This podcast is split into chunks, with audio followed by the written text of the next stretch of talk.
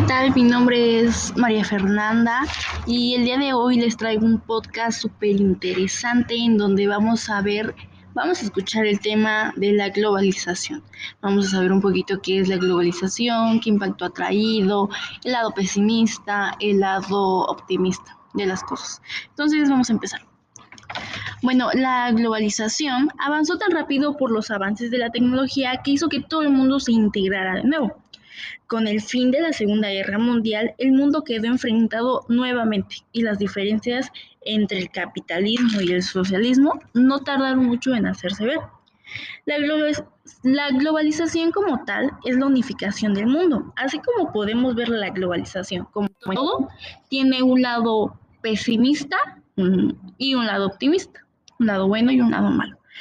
En el lado optimista se relaciona la globalización capitalista con un mundo sin mirar a la aldea global, en donde no existen desigualdades.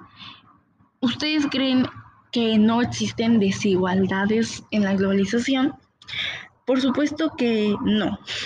En esta aldea global, a las nuevas tecnologías, los medios de comunicación y la economía del libre mercado, y para ellos la globalización es un hecho inevitable porque el capitalismo ha triunfado. Es así como las personas a favor de la globalización es como ven este tema. Pero del otro lado también encontramos el tema pesimista. De esta manera optimista, entre comillas, oculta las desigualdades entre los países de unas sobre otros. Y estos son los que señalan una visión optimista. Es así como ellos lo perciben no es que lo perciban, pero es algo realista. Y evidentemente la globalización capitalista no es un proyecto tan exitoso y ha acabado por endes y en este sigue siendo un conflicto, sigue siendo un conflicto a base de todo. La globalización implica un proceso a gran escala que se desarrolla tanto en lo económico y lo tecnológico como en lo social y lo cultural.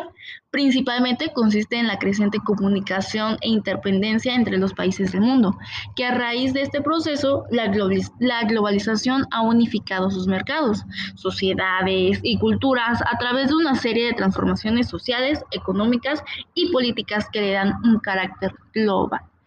Entonces, ¿ustedes están a favor de la globalización o en contra? ¿Ustedes lo ven optimista o pesimista?